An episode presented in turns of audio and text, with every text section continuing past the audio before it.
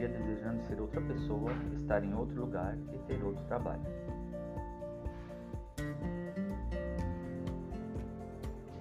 Olá, seja muito bem-vindo, seja muito bem-vinda a mais um áudio do podcast Body, Mind and Soul Coaching com Alexander Fabrini. Aceite sua situação e perceba que existe uma razão específica para você ser quem é e estar fazendo esse trabalho. Nada acontece por acaso.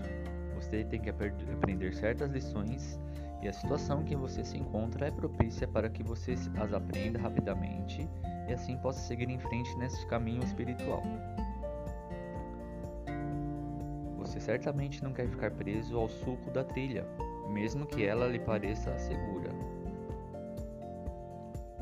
Pense como sua vida seria boba e desinteressante se essa fosse sua escolha. A vida é excitante e cheia de expectativas quando se está disposto a seguir em frente e enfrentar o desconhecido sem temor, dando o próximo passo com absoluta fé e confiança em Deus, seu guia e companheiro.